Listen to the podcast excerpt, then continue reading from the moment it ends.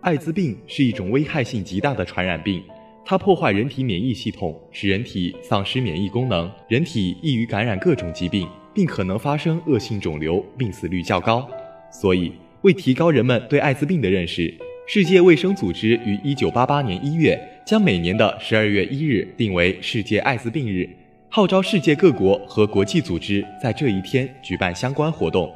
宣传和普及预防艾滋病的知识。世界艾滋病日的标志是红绸带，它象征着一条纽带，将世界人民紧紧联系在一起，共同抗击艾滋病，象征着我们对艾滋病病人和感染者的关心与支持，象征着我们对生命的热爱和对和平的渴望，象征着我们要用心来参与预防艾滋病的工作。